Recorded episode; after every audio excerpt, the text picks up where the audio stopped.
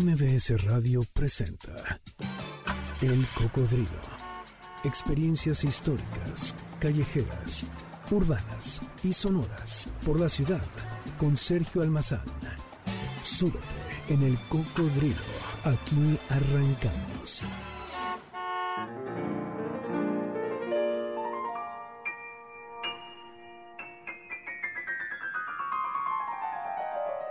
Cuando Maximiliano de Habsburgo está en México, manda a hacer un retrato del cura de Miguel Hidalgo con el artista Joaquín Ramírez, quien pintó a un cura a partir de un modelo inventado. Pero este artista, además de inventar un retrato del insurgente, también reinventa una forma de ver a este personaje, a este religioso apasionado, desarmado, blanco, poco cercano a lo que era un revolucionario.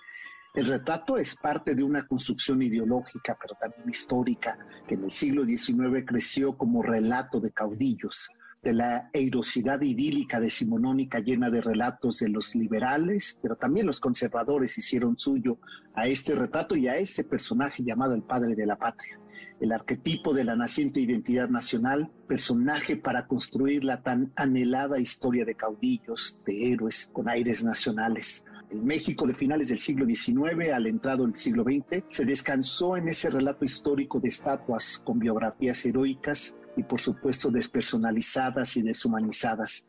Pero en estos días ha comenzado a circular la reciente novela del escritor, del investigador y del docente José Luis Prueba. Hidalgo es el título, así, sencillo, simple, en donde a través del relato de la literatura novelada desmonta ese idílico retrato del caudillo, del cura, del religioso bondadoso y justiciero y toma como pincel para su retrato la persona, humaniza al personaje del cuadro y para ello se sirve de otro personaje de la historia, un aliado y más tarde enemigo. Saben que así son las revoluciones. Ignacio Allende. Y es a través de la mirada de Allende que nos presenta de cuerpo entero las emociones, el carácter, los ideales, las debilidades, la mirada militar de un religioso criollo que nada de bondadoso, nada de buen padre, eh, nada de abnegado, es como el retrato aquel que nos había eh, hecho eh, el artista Joaquín Ramírez y hace Allende la ruta del cura Hidalgo, desde la toma de Guanajuato hasta su fusilamiento y decapitación en 1811. Es Allende quien toma la palabra y como testigo nos presenta al cura Hidalgo nos invita a las sesiones conspiraciones, nos presenta a sus aliados el insurgente, las filias personales, las fobias culturales, el temple, las debilidades. Es decir, que más bien José Luis Prueba nos abre paso a desmitificar al cura, al padre de la patria, para fabular una magnífica historia de uno de los personajes más simbólicos de esta eirosidad nacional, el cura Hidalgo. Así es que ese es motivo y es pretexto para platicar justamente con José Luis Trueba, a quien recibo y a quien agradezco una vez más que tengamos el pretexto de la literatura y de la historia y de los personajes para conversar en este espacio. Bienvenido. Qué Hombre, muchísimas gracias. Un gustazo estar contigo, estar con todos ustedes. Me parece una verdadera maravilla.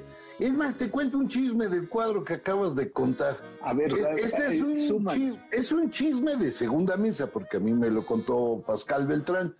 Pascal me decía, y, y, después vi las fotos y es francamente cierto lo que él dice, cuando menos de bulto, que como no sabían cómo era pintar a Hidalgo, al pintor comisionado, le dice, pues mira, es un señor, pues peloncito, con unas greñas a los lados, bien plantado, etcétera. Y dice, pues, ¿a quién se parece? Y le dice, mira, se parece a este. Y le enseñan un pequeño retrato del fundador de la medicina homeopática.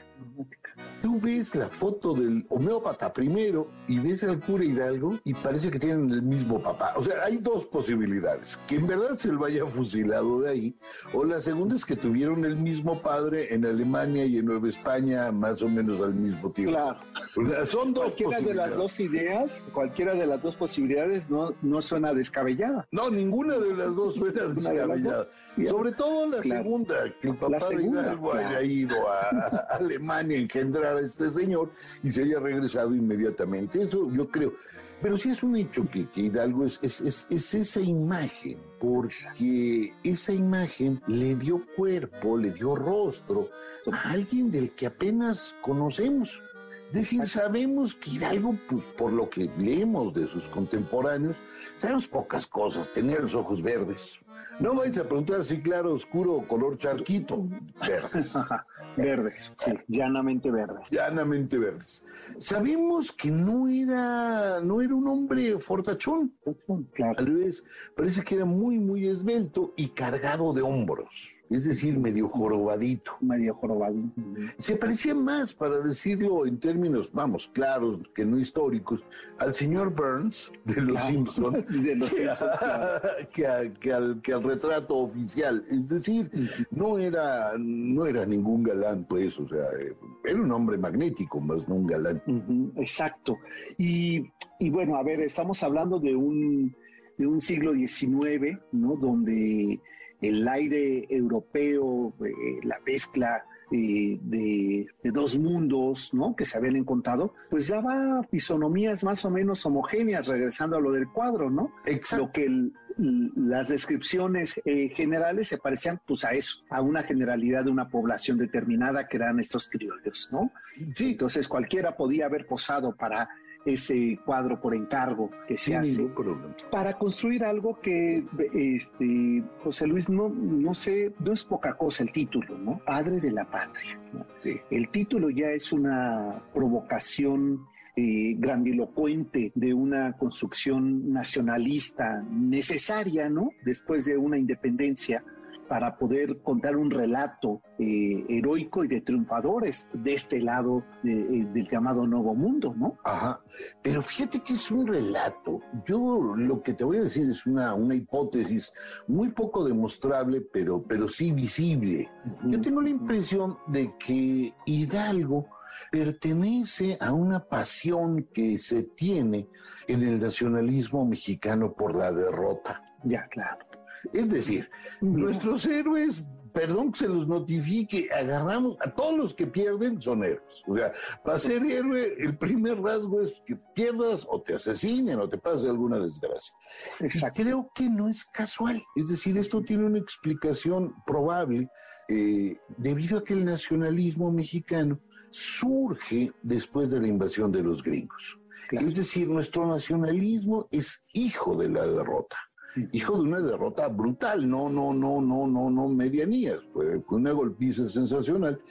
Y entonces el nacionalismo, por un lado, tiene que recuperar una idea de pueblo que todavía tenemos muy vigente, con el épero, que pasas del épero del Inati al épero de los mexicanos quitados por sí mismo, al Víctor es la misma camada, y en medio está por ahí Pepe el Toro, pero, pero es toda una camada. Pasas por la China, pasas por la costurera, pasas por una serie de personajes que van, y por unos héroes que en su derrota tienen la obligación de volverse heroicos tienen que volverse padres de algo. Es decir, en, aquel, en aquella época se abandona Iturbide, que perdón que se los notifique, ese sí ganó. Ese sí ganó. ese sí ganó. De ahí que no lo hacen héroe. Exacto, fuera, queremos a Hidalgo, necesitamos héroes suicidas. Es la época que cae la figura de Moctezuma a convertirse en un traidor y surge la, la figura de Cuauhtémoc, un héroe derrotado y suicida casi, pues. Entonces, es en esa genealogía que nace Hidalgo y por supuesto son héroes que además de derrotados, tienen que convertir a toda su tragedia en una lección patriótica. Pero es un patriotismo muy, muy, muy extraño, porque no parte de la afirmación del yo, del, nacional, sino del exterminio del otro.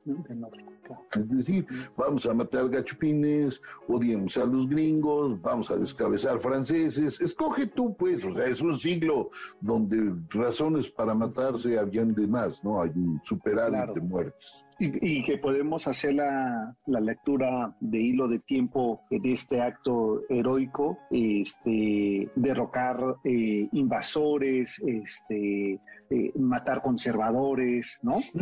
Para lucubrar el, discurso de heroicidad, ¿no? pensando en Juárez, eh, incluso en la primera fase de Porfirio Díaz, ¿no? Claro. aliado con estos liberales.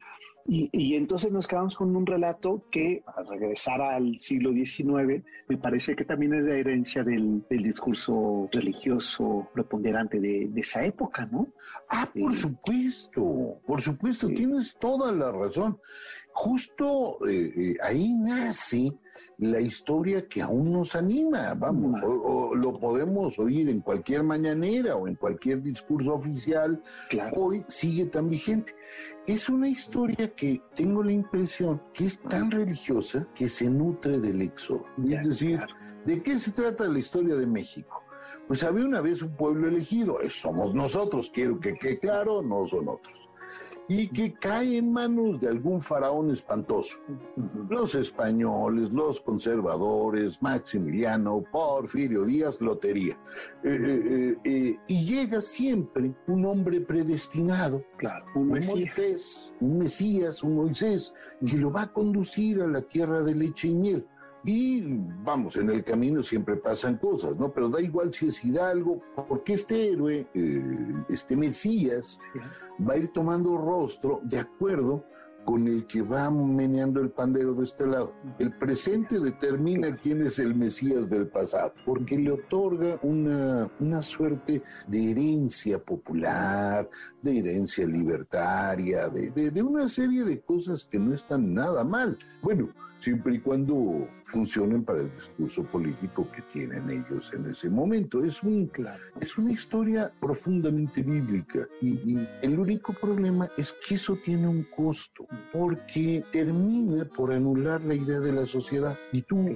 integrante de la sociedad, tu única esperanza para vivir mejor, para, para, qué sé yo, para lo que quieras mejor, es que llegue un hombre predestinado y te conduzca a ese paraíso que, te ha estado esperando desde quién sabe cuándo. Déjame hacer una pausa, quiero regresar incluso con una, eh, ahora que te escuchaba, estaba recordando un texto tuyo eh, con una frase que me parece provocadoramente muy eh, explicativa de lo que ocurre en el siglo XX cuando eh, llamas a esto el, evangelio eh, laico al muralismo mexicano. Sí. haces esta referencia de que están aquí estos caudillos, estos mesías, que al ponerlos en estos monitos pintados, eh, la institucionalización post-revolucionaria vuelve a mirar el pasado para construir un Estado-nación del siglo XX. Y que cuando veo estos spots eh, actuales de, la cuarta transformación, dándonos una lectura de 30 segundos de eh, una revisión histórica y que parece que al paneo de la, de la toma un muro en blanco que parece escribir el Evangelio del siglo XXI, decía, entonces sí se cumplió la promesa del Mesías, volver al pasado y no al futuro. Pero de esto platicamos, déjame hacer la pausa y volvemos. Estamos platicando con José Luis Trueba a propósito, aunque ustedes no lo crean, el pretexto es Hidalgo. Y e Hidalgo, el gran padre de la patria, nos lleva todo esto y lo que nos falta. Pero esto regresando de la pausa.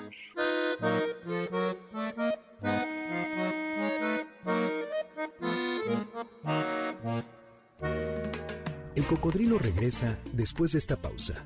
No te despegues. MBS 102.5. Ya estamos de regreso. Sigamos recorriendo la ciudad en el cocodrilo con Sergio Almazán, aquí en MBS 102.5.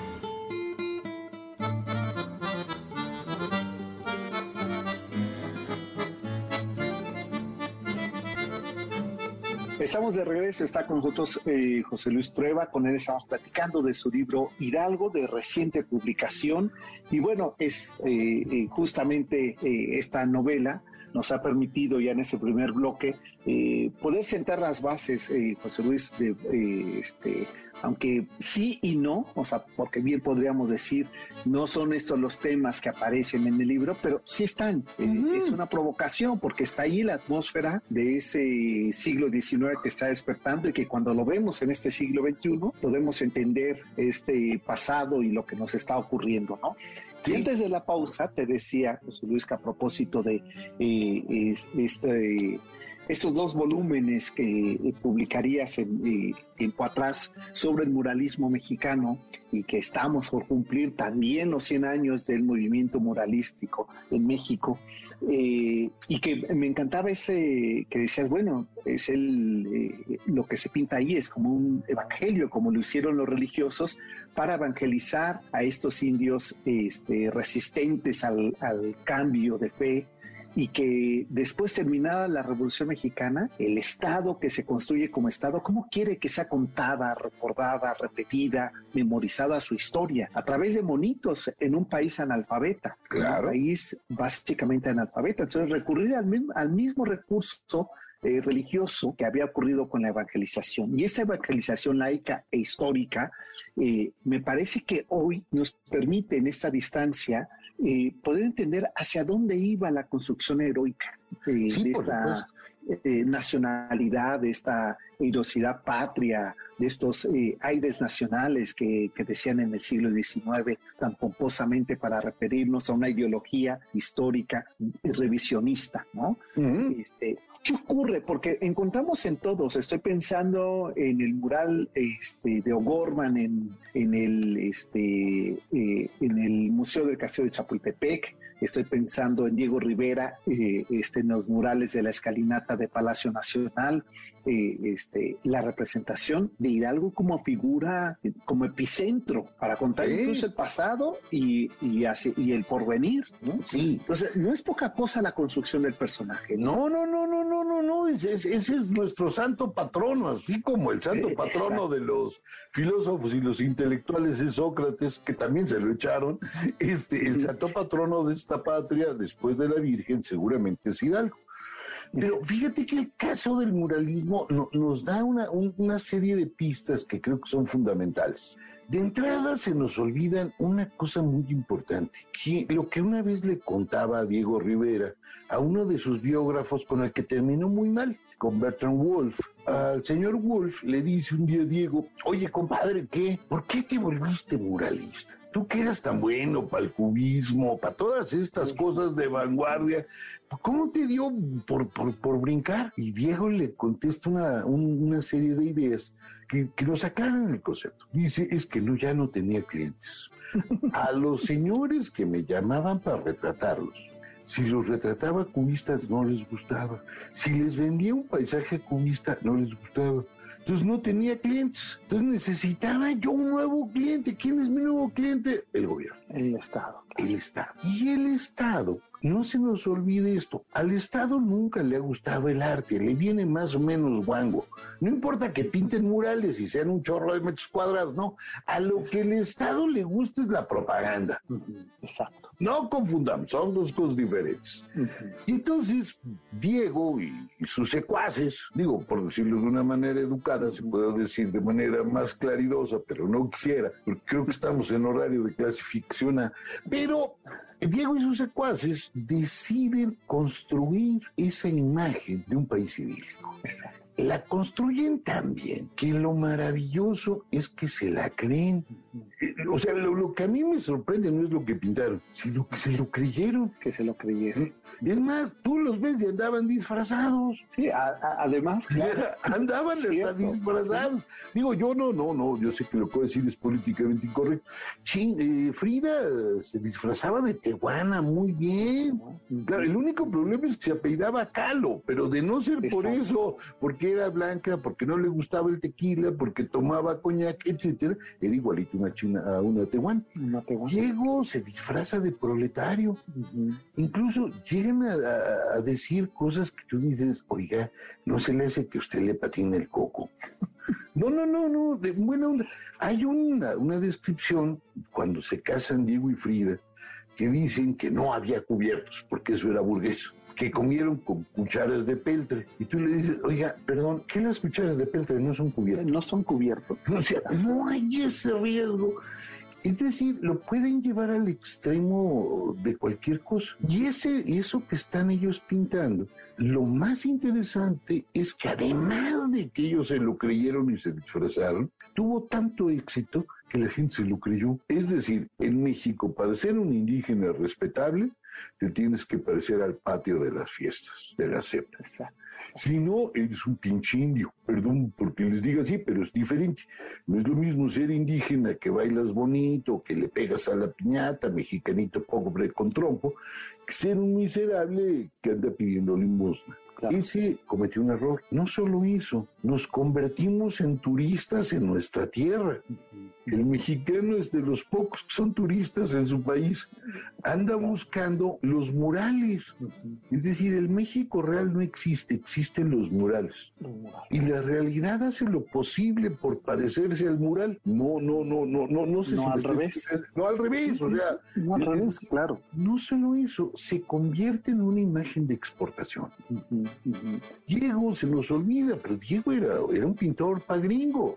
Orozco, Orozco que era bastante más, más, más llevadito, más sensato, mucho mejor pintor, digo, a mí me parece el más importante de ellos. Eh, eh, lo recuerda en su autobiografía y él dice, miren, esto de la pintura proletaria e indígena, yo nunca me lo pude tragar. Y no me lo tragué porque yo no, yo veía el mundo y veía una casa de proletario y lo único que no quería ese proletario era tener un cuadro proletario. Exacto. yo quiero una Madonna, unas rosas, un lo que sea.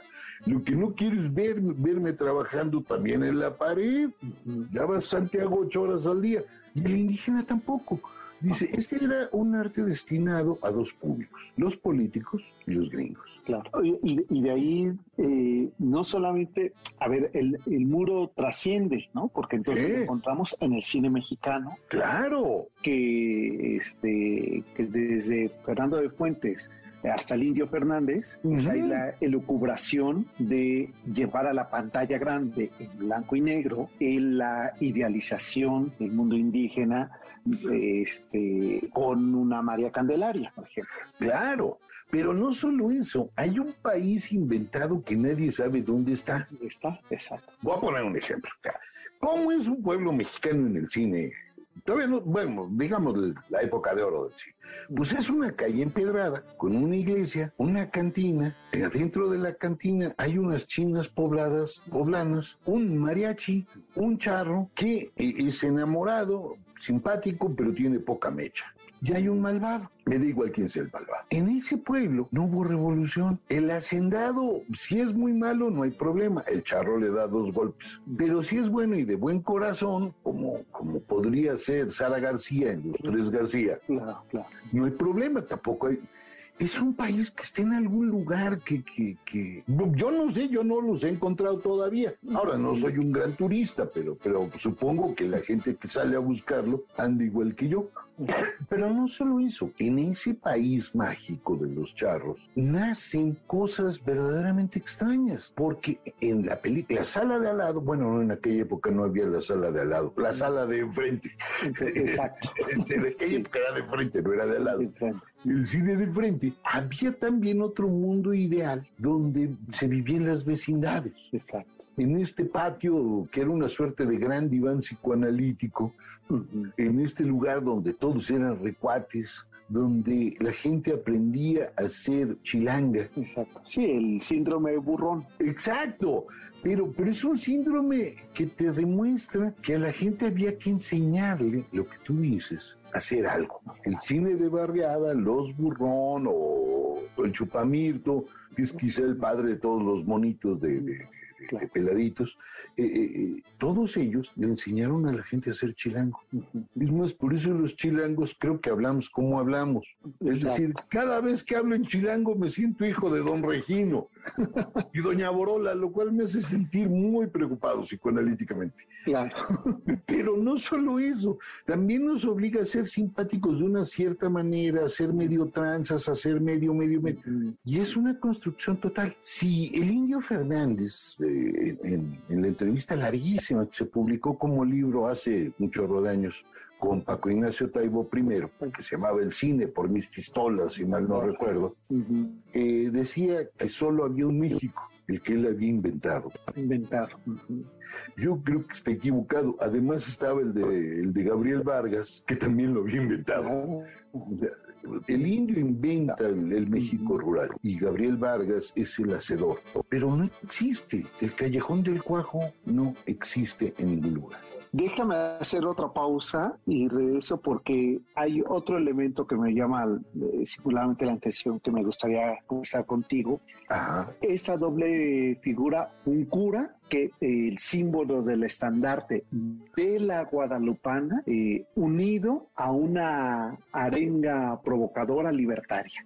Que los dos símbolos son fascinantes en la construcción otra vez heroica del Estado, ¿no? El gran eh, padre tomando como estandarte a la gran madre eh, desde el mundo prehispánico y después ya criolla y luego ya hecha mexicana.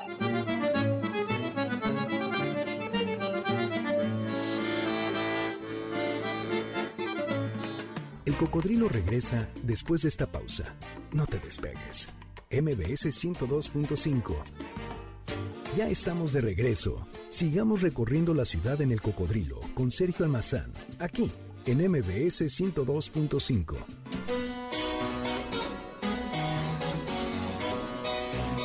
Pues estamos de regreso, está con nosotros José Luis Prueba, estamos platicando de su libro Hidalgo. Y antes de la pausa, eh, José Luis te, decía, esta imagen retratada, reproducida al infinitum sobre el padre de la patria, este, desde Paseo de la Reforma, en la base de la columna hecha por Rivas Mercado, donde aparece central de pie, el único personaje de toda, y, excepto el ángel, ¿no?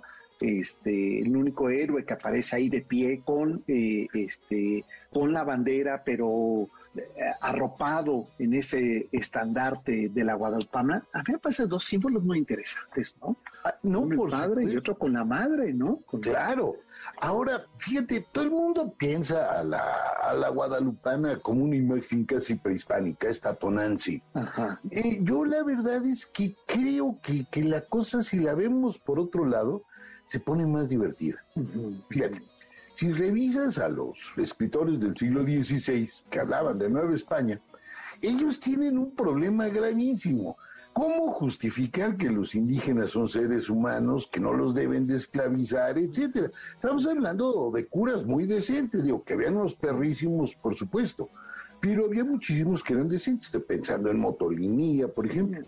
Y ellos de etcétera. Claro, y ellos todos comparten una idea, que los indígenas de América eran una de las doce tribus perdidas de Israel. Y en segundo lugar, que Jesús había mandado a uno de sus apóstoles, a Tomás, a Tomás, para acá. Por lo tanto, ellos ya eran cristianos antes de que llegaran los españoles. La prueba fehaciente es obvio, todos lo sabemos, decían, ¿quién es Quetzalcóatl? Tomás. Claro. Hasta ahí todo va bien. Pero como Tomás luego le daba frío, perdón que diga algo tan tarado, pero es cierto, le daba frío, no era la época del cambio climático, traía capa. Y su capa era el ayate de la Virgen. Es decir, el ayate de la Virgen era tan importante, incluso el padre Mier lo dice así en uno de sus sermones en la Basílica de Guadalupe, que había llegado mucho antes que los españoles y era la capa de uno de los apóstoles. Y ese, ese hecho permitía que los nacidos en América se pudieran parar de jarras, en jarras, así como cargando dos sandías perdidas al, al poder peninsular, al poder de los Borbones. ¿Por qué razón? Porque ellos eran viejos cristianos, que se les había olvidado un rato. Ellos eran, por lo tanto, personas iguales a las del otro lado del mar ser criollo era una ofensa. Nosotros nos parece lo más normal, pero era una ofensa. Porque ser criollo significaba ser igual, pero vivir en otro clima. Y vivir en otro clima significaba muchas cosas. Por ejemplo, eh, en aquella época se sostenía que como los criollos habían sido amamantados por negras y por mulatas, pues los salvajes se les había metido por la boca desde su primer chupete. Los criollos, por el propio clima, tendían a ser degenerados e inferiores. Lo que, lo que permite la guadalupana al criollo es ser igual. Igual.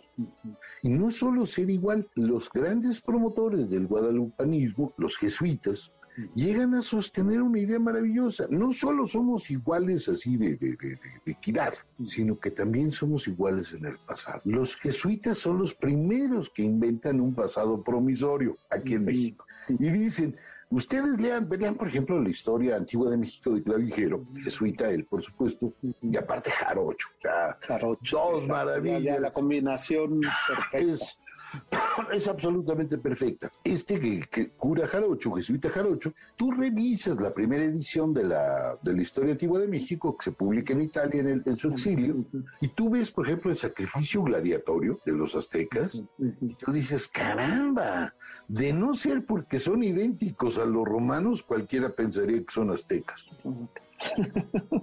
Hay un mundo ahí donde logran algo interesantísimo, equiparan las culturas mesoamericanas con las culturas clásicas europeas.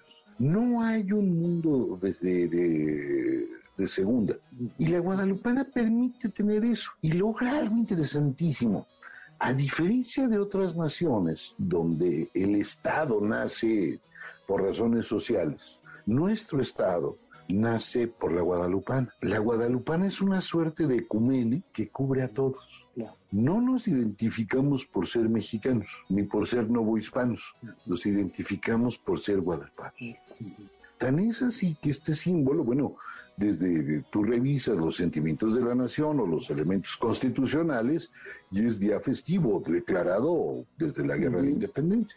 Cuando Hidalgo toma a la guadalupana, toma entonces el orgullo criollo y por otro lado toma un vínculo brutal con los indígenas y con los léperos. Y por lo tanto él logra tener un, un magnetismo brutal con estos grupos sobre todo con los indígenas, sobre todo con la leperada, pero no es un vínculo patriótico. Cuando se estudian los expedientes de los juicios de los insurgentes, no hablo de los cabecillas, sino de la gente que andaba ahí metida en el borlote, te das cuenta que ninguno de los que estaban en el borlote usa jamás en el juicio las palabras patriotismo, México, independencia, ellos usan la palabra saqueo, pago, venganza, robo, rapiña. Es decir, es un movimiento eh, absolutamente frenético que no va a ningún lado. A Hidalgo le preguntan, y esto es cierto, cuando está en Valladolid, oiga, ¿y usted por qué hace eso? Contesta, eso es lo que yo quisiera saber. ¿A dónde va? No lo sé. ¿Qué pretende? No lo sé. A diferencia de, este movimiento, que es una rebelión terrible, ya después tomará cuerpo, tomará cuerpo con Morelos, que sí hay una noción muy clara de, Estado, de nación, eh, y seguirá tomando cuerpo, pero, pero en el caso de Hidalgo es una suerte de gran rebelión que, que, que, en realidad la gente de su época, incluso los que están a favor de la independencia, como el padre Miero, como Bustamante, escriben pestes de él. Es decir, los independentistas y los contraindependentistas odiaban a Hidalgo. Los liberales y los conservadores les daba pena. Es, es, una figura que, que fue rescatada, como bien lo decías al principio del programa, hasta mediados del siglo XIX. Y de ahí para adelante va a ir agarrando su, su, su, camino, su fuerza. Pero agarra ese camino y esa fuerza no por ser un movimiento libertario, no por contener una, una idea de nación, una idea sino porque garantizaba que el poder podía vincularse con la idea de pueblo. Si el cura había dado el jalón al pueblo, yo, su heredero, también lo tengo. Me di cual, cual, cual, quieras. Y entonces, eh, eh, todo, todo el gobierno del siglo XIX para acá tiene la, la, necesidad de, acercarse al pueblo. Y todos se reclaman hidalguistas. Claro, además, fíjate, te escucho y a ver, eh, elaboro como el, fin de esta hipótesis. Son dos grandes instituciones. Es una institución religiosa que descansa en la figura de, de, en esa figura duplicada, ¿no? Por un lado, el propio cura y, el estandarte guadalupano, y por otro lado, esa otra institución que parecía morfa, descarriada, que era el, pueblo. Y que la mezcla de estos dos, paradójicamente, porque ese es después lo que ocurre con sentimientos de la nación, es, es la construcción de Estado. Tiene los dos magníficos ingredientes. Una institución eh, sólida dogmática que nadie pone en duda a través de una representación como es este cura, ¿no? Con un enorme símbolo que, que cobija, que abraza, que contiene a todos, ¿no? Que es la guadalupana. Y por otro lado, eh, un, pueblo eh, con promesa, ¿no? Eh, buscador de de quién sabe qué. De un paraíso. De un paraíso, ¿no? Y entonces son los dos ingredientes que, a ver, que ahora que te escucho digo, claro, ahí está, ¿por qué se convierte en la segunda mitad del siglo XIX en ese gran ícono eh, unificador, ¿no? Claro. Porque es lo que ayuda a amalgamar lo que el Estado quiere ser bajo una promesa, la laicidad. O sea, el, ingrediente que salta ya no es lo religioso, sino lo laico. ¿no? Ajá. o sea, lo neutro. Aquí todos caben, pero cobijados por la guadalupana. Exacto.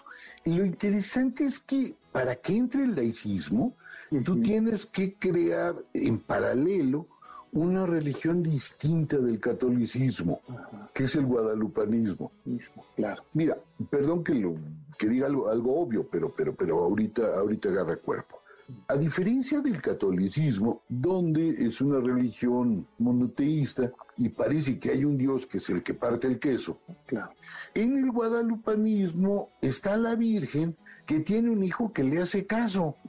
La que manda en el guadalupanismo es la Virgen, no es Dios. No es Dios, claro. Sí, uno es mujer, ¿no? Sí. Sobre sus criaturas, ¿no? Claro. Y además un hombre, o sea, no es a, no es a una, no es a otra mujer a la que le encomienda eh, hablar de sus apariciones, sino es a un hombre. A un hombre. Y, y, este Dios del guadalupanismo es un fiel servidor de la Virgen, es un fiel servidor. Con eso te quitas de encima a la jerarquía eh, católica en el, en, el, en el siglo XIX, pero todos somos guadalupanos. Déjame hacer una última pausa que me colgué un poco en este bloque para este, hablar justo de qué nos dice, qué eco tenemos con una figura como la del eh, padre Hidalgo, justamente en un momento donde ese manto institucional, oficial, historicista eh, heroico que nos cobijaba, ha empezado a, penetrar eh, otras luces, eh, este, otros escenarios. ¿Qué nos dice ahora un personaje así si, si resulta en esa misma pertinencia de la cual hemos venido hablando que ocurrió en el pasado? Está con nosotros José Luis Prueba y estamos hablando de su libro Hidalgo, la otra historia. Eh, regresando a la pausa, pues ya en este último bloque, pues platicaremos con él sobre qué es Hidalgo en el siglo XXI. Volvemos.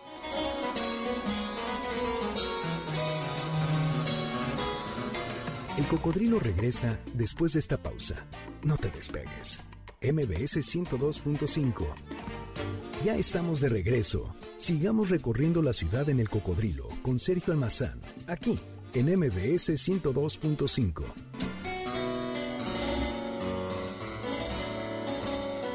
Estamos de regreso y gracias, eh, José Luis Prueba, porque eh, siempre es un, gusto y, además de que una provocación a, la relectura eh, de nuestra historia, que eso me parece que lo haces muy bien, que nos ayudas y nos das nuevas rutas hacia, eh, hacia temas que parece uno que ya eh, que están ya contados, que no habría ni siquiera que eh, ponerle la lupa y que ahora has puesto en una vigencia y una actualidad y que por eso te decía antes de la pausa, con Hidalgo, esa figura que este, tan acabada, tan perfilada, tan pincelada, tan descrita como la guadalupana en su momento, parecía que, estaba ahí eh, dogmática, quedarse como el gran padre y que ya no habría más que hacerle.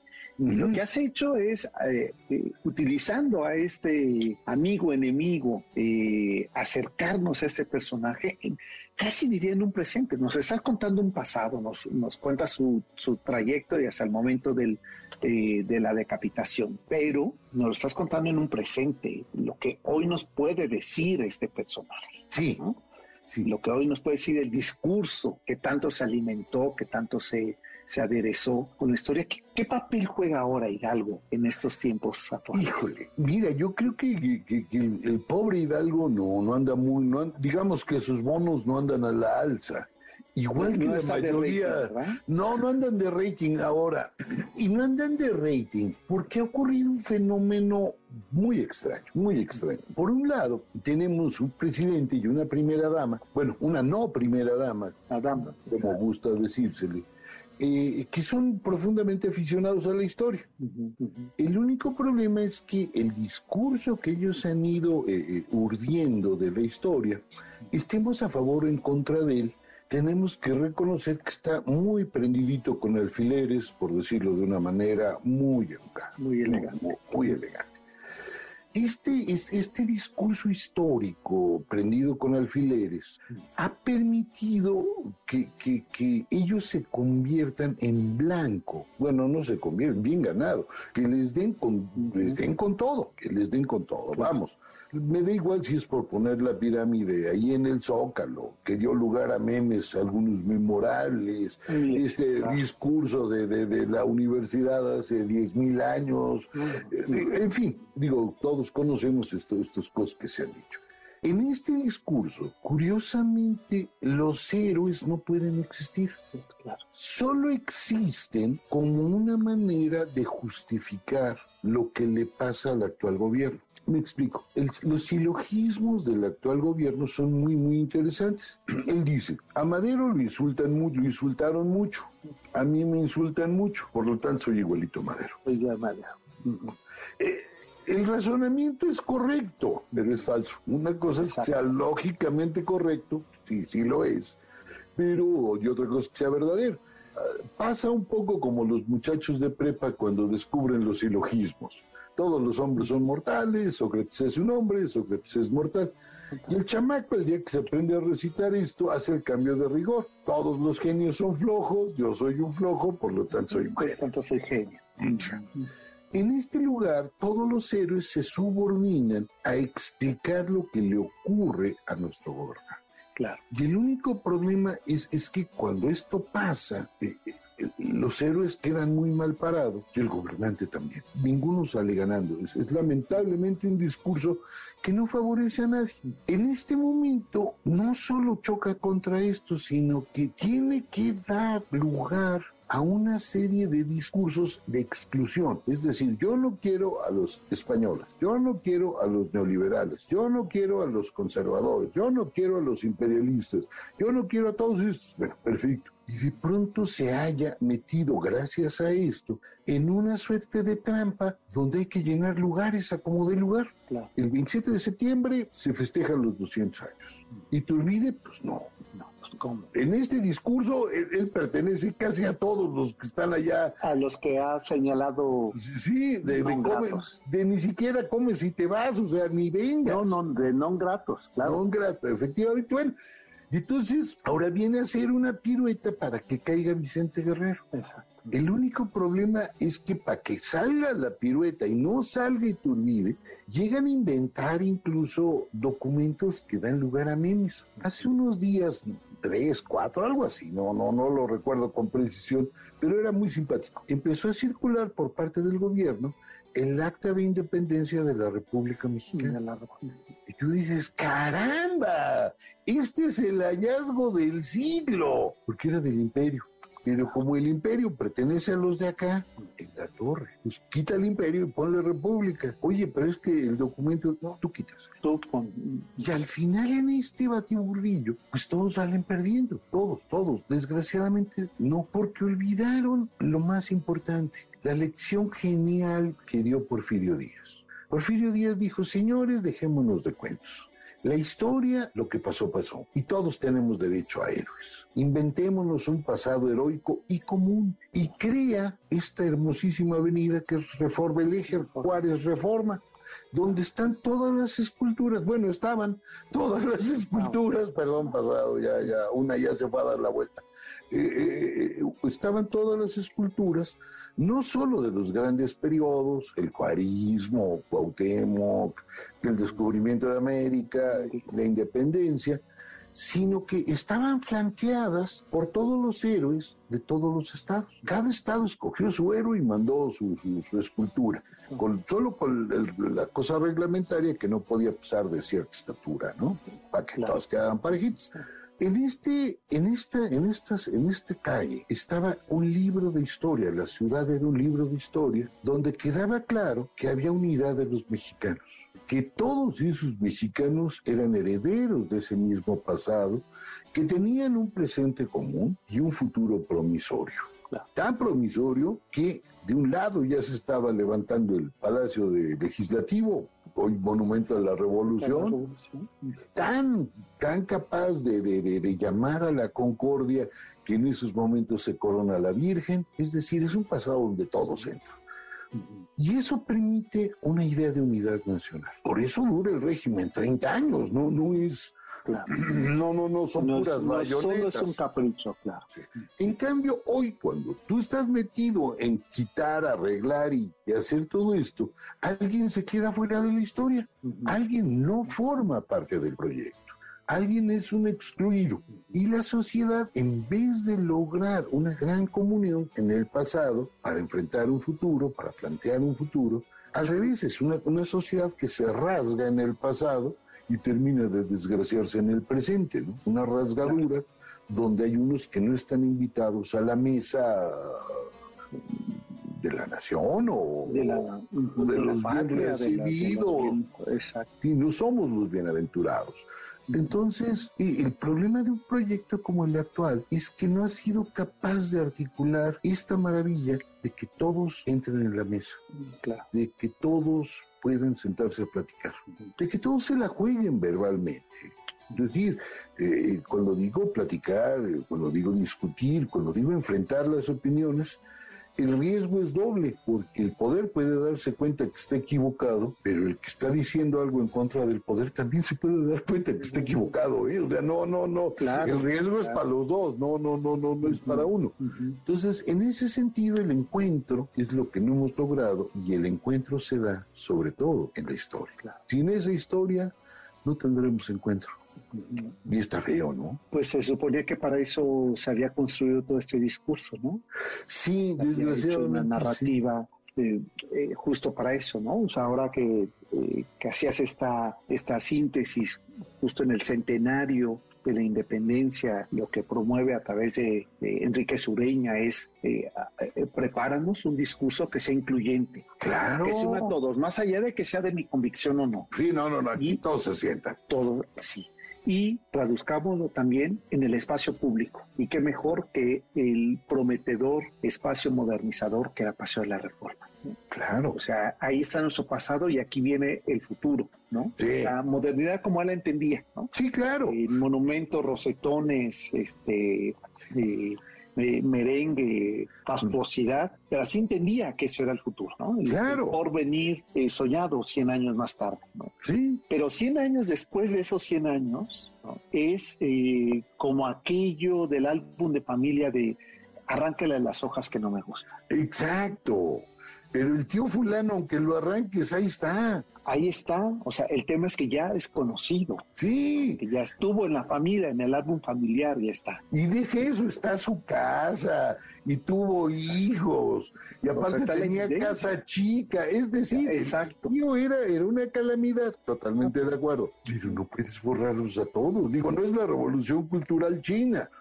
Creo que, que, a esta sociedad le hace falta una mesa muy grande y le hace falta una gran reconciliación. Y, la, y las dos cosas como ya había dicho, pasan por la historia. José Luis Trueba, me ha dado mucho gusto conversar contigo, como siempre. Eh, agradecerte tu reflexión siempre eh, comprometida, profunda con la literatura, con la historia, y con la filosofía y que nos regala siempre un panorama eh, eh, global y paradójicamente parecería que estábamos hablando del pasado y estábamos hablando de lo que nos está ocurriendo en estos días a partir de un personaje que creemos que está en el pasado. Exacto, pero campea. Exacto, sí, efectivamente.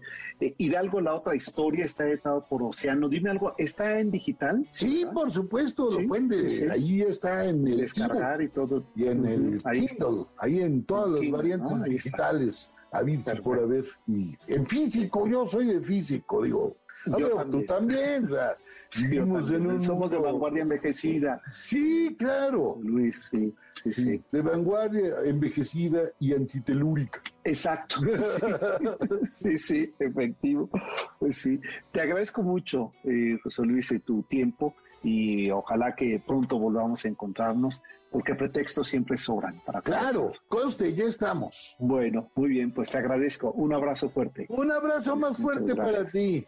Pues nosotros ya nos vamos. Gracias por habernos acompañado. Recuerden, sábado 4 de la tarde nos volvemos a encontrar aquí en MBC 102.5. Soy Sergio Mazán y esto fue El Cocodrilo. Pásenla bien hasta entonces.